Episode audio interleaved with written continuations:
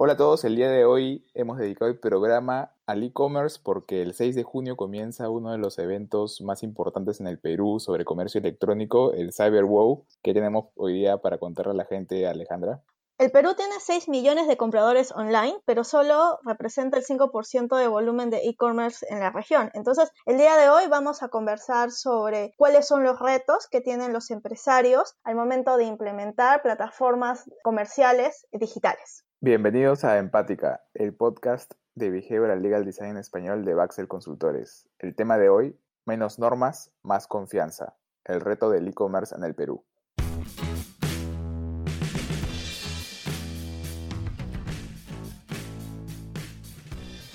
Hola, les habla Mario Drago, socio de Baxel Consultores, y estoy con Alejandra Infantes, nuestra Behavioral Legal Designer, para hablar de cómo los cambios tecnológicos están modificando el entorno del comercio electrónico y cómo los acontecimientos de este último año han acelerado el e-commerce en el Perú y cómo es que esta situación ha generado nuevos retos para los comercios a nivel nacional. ¿Qué tal, Ale? ¿Cómo estás? ¿Qué tal, Mario? Súper emocionada porque este es un tema muy en boga, sobre todo porque, como tú dices, el último año nos ha obligado a buscar e-, entornos digitales para poder mantener la economía a flote y llevar a cabo nuestras actividades diarias. Entonces, me parece como súper interesante poderlo poner sobre la mesa y, y conversarlo con nuestro invitado del día. Y para hablar de este tema hoy día está con nosotros Carlos Rojas, él es uno de los socios de Baxel Consultores y especialista en temas de comercio digital y protección de datos. Hola Carlos, ¿cómo estás? Hola Mario, hola Alejandra, ¿cómo están? Gracias por invitarme nuevamente. Bien, bien, bien. Eh, yo quisiera comenzar preguntándote un poco, ¿cuál es el estado actual del e-commerce, de la legislación de e-commerce y del tema legal en el Perú? Bueno, en Perú el comercio electrónico antes de la pandemia y con la pandemia está creciendo muchísimo. Eh, solo en el 2019 movió 4 mil millones de, dólares, registrando un crecimiento hasta del 31%.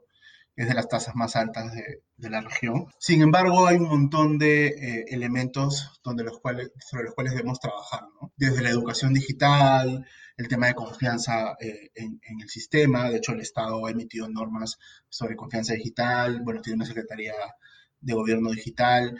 Eh, el tema se, está trabajando desde el gobierno y también desde los privados. ¿no? Eh, eh, hay una Cámara de Comercio Electrónico que se llama CAPESE, que también promueve e identifica pues, este, los problemas del entorno digital. Incluso han creado un, sistema de autorregulación bastante interesante. Ahora, los principales, digamos, retos o problemas eh, están vinculados a tres grandes áreas que la OSCE siempre menciona en sus reportes sobre, sobre protección al consumidor en entornos digitales, ¿no?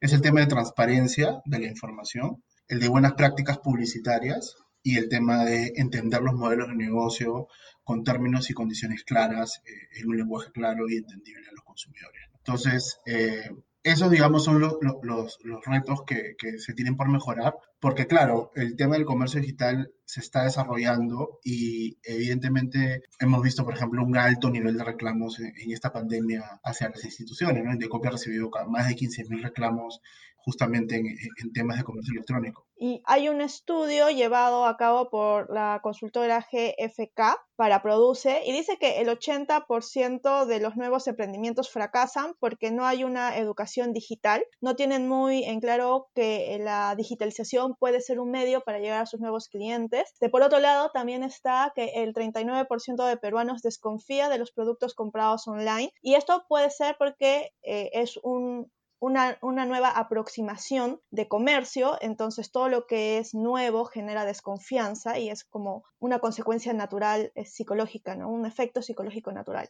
Eh, de hecho, creo que el Perú era uno de los países en la región más rezagados en temas de e-commerce. Esta pandemia lo que ha hecho es un poco acelerar eh, el ingreso del e-commerce al Perú. Y lo que mencionas y de la desconfianza se vincula a algo que Carlos ha mencionado al principio respecto a, los, a lo que señala la OSD, que tiene que ver con la transparencia de la información y las buenas prácticas en el e-commerce. Claro, o sea, el tema de la transparencia y la protección al consumidor obviamente busca es reducir este nivel de asimetría informativa que hay entre los proveedores y los, los consumidores finales. ¿no? Evidentemente en el Perú tenemos todo un sistema y una autoridad nacional de protección al consumidor que, que dirige el INDECOPI, tenemos un código de, consumo, en fin, hay una serie de normas. Sin embargo, todavía eh, el, trabajo eh, está muy enfocado en, los problemas de reclamo, está muy enfocado hacia que el Estado trate de resolver y a veces sobre regular situaciones que se pueden de alguna manera resolver eh, de manera autónoma, ¿no? directamente por el proveedor o en la cadena logística, ¿no? Puede, puede digamos, este, encontrar métodos que permitan mejorar la confianza y no solamente eh, pensar en el Estado como, como un guardián de la transparencia, de, la buena información, ¿no? Que está bien que lo haga, ahí tiene que haber una supervisión. Sin embargo, la confianza digital y todo el tema de la, ciberseguridad y todo el tema de que las transacciones funcionen, que los repartos se den, se den a tiempo, que exista la posibilidad de devolver un producto efectuoso o incompleto, que me puedan reembolsar, ¿no es cierto? O puedan hacer algún tipo de cambio de producto.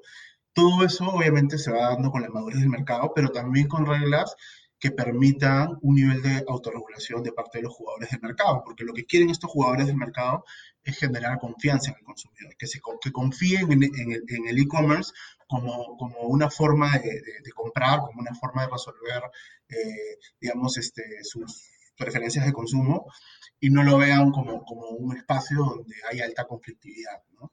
Claro, y ahí viene un segundo punto que también ya mencionaste, que es las buenas prácticas. Sí, sí, de hecho, las buenas prácticas, por ejemplo, publicitarias, lo que permiten es eh, que los mismos jugadores auto, eh, promuevan que aquellos que no tienen, eh, digamos, este, la publicidad que sacan no es realmente lo que venden o engañen al consumidor o no entreguen el producto o digamos eh, den ofertas y promociones que realmente no se cumplen, eh, salgan del mercado, ¿no? De hecho, hay plataformas que tienen sistemas de calificación, tienen este, sistemas en los cuales este, se puede llegar a sacar a alguien que esté, no sé, pues esté vendiendo productos piratas o que no esté cumpliendo con, con las entregas, ¿no? Entonces son buenas prácticas desde la parte publicitaria hasta la parte transaccional, la parte, digamos, de la relación de consumo con los usuarios, ¿no? Entonces, eh, eso, eso es súper importante, ¿no? Y, claramente tener eh, condiciones eh, sencillas, entender los modelos de negocio, porque en, los entornos digitales no todos los modelos de negocio son iguales.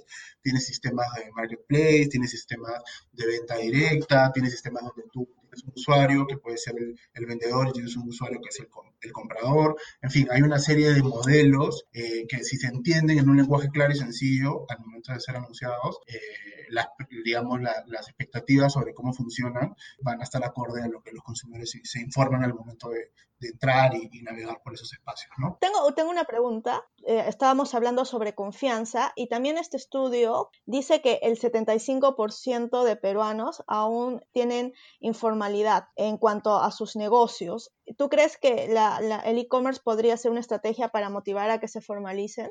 Definitivamente, ¿no? Porque ya los estándares de, de, las plataformas, de los espacios en general, no solamente por la confianza que los propios jugadores quieren tener respecto de la categoría, sino se da un poco la, la, teoría de los espejos rotos, ¿no? Si tú generas un espacio donde todos, digamos, cooperamos para que el espacio se vea bien, obviamente eh, eh, se puede promover una conducta hacia la formalización. Pero hoy también eso va, de la mano con que el Estado permita incentivos y también permita flexibilizar algunas este, normativas, ¿no? Yo lo que veo es una doble vertiente. Por un lado, entiendo, hay mucha discusión en, en el mundo legal respecto a que es necesario generar una regulación específica para el e-commerce, más que una regulación específica, y no sé si estás de acuerdo conmigo en esto, creo que lo que necesita el e-commerce es una liberación de cargas burocráticas, conseguir permisos más fáciles, flexibilizar el tema de identidad, etc. Pero por otro lado, el e-commerce se enfrenta a una situación particular en el Perú por el miedo de la gente a transar por Internet. Y por ejemplo, quiero ponerte acá un, caso de éxito de cómo es que se puede enfrentar el e-commerce, cuyo mayor obstáculo era que la gente utiliza mucho el efectivo, ¿no? Utiliza, paga mucho el contado en el Perú, que es la historia de Yape. En realidad, lo que ha hecho Yape es revolucionar el pago en línea porque lo que hace es eliminar la necesidad de la tarjeta de crédito, que es lo que mucha gente tiene miedo de utilizar en Internet. Este tipo de cosas no nacen necesariamente de un impulso regulatorio, sino que nacen de la autorregulación, como tú mencionas, de la propia necesidad del privado de generar confianza a través de las formas en las cuales se relaciona con el, con el consumidor. Claro, herramientas sencillas y que al mismo tiempo confiables, ¿no? A ver, esos enfoques de normas o de políticas eh, tienen que entender que estos nuevos modelos de negocio, porque son de distintos tipos en esta economía eh, digital, deben siempre centrarse en el, en el usuario y, y, pensar que además siempre van a ser experimentales, que van a ser transparentes, que van a ser flexibles. ¿no? Esas, deberían ser, digamos, los enfoques que, que, que, que quienes hacen las normas eh, lo tengan, ¿no? O sea, que esto siempre está experimentando, ¿no? Porque siempre está eh, viendo cómo el consumidor va adoptando ciertos hábitos de manera positiva transparentes en el sentido de que se conozcan y flexibles en el sentido de que no sean normas este, que no tengan un margen, que sean muy, digamos, este, discrecionales, ¿no? La idea es que no, no sea así. Entonces, esta normativa tiene que tener una finalidad eh, de reducir la incertidumbre para que las empresas innovadoras puedan seguir, digamos, innovando. ¿no? Y ya atendiendo el tema del Perú, eh, creo que la autorregulación, y eso lo propone el gremio de comercio electrónico, es, por ejemplo, eh, la certificación. ¿no? Eh, existe un, modelo que se llama la certificación digital confianza online, que la promueve CAPESE, que lo que propone es un sistema este, por el cual tú mides el nivel de tu organización, es un procedimiento ¿no? este, para promover la confianza de tu espacio web. ¿No? de, tus aplicativos, de, la web que utilizas para el e-commerce.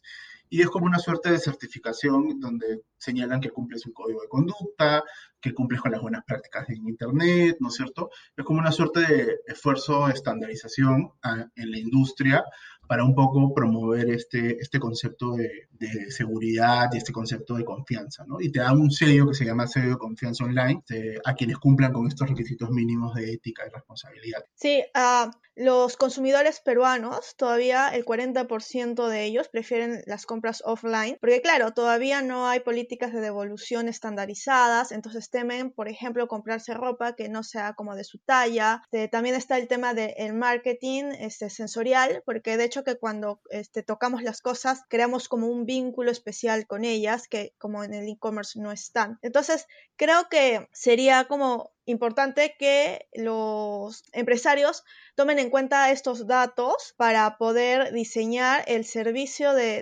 e-commerce centrado en, los miedos de, sus usuarios para poder superarlos y así generar, por ejemplo, en el caso de Yape, este, algún sistema de autorregulación para que, haga eh, este tipo de comercio más eficiente.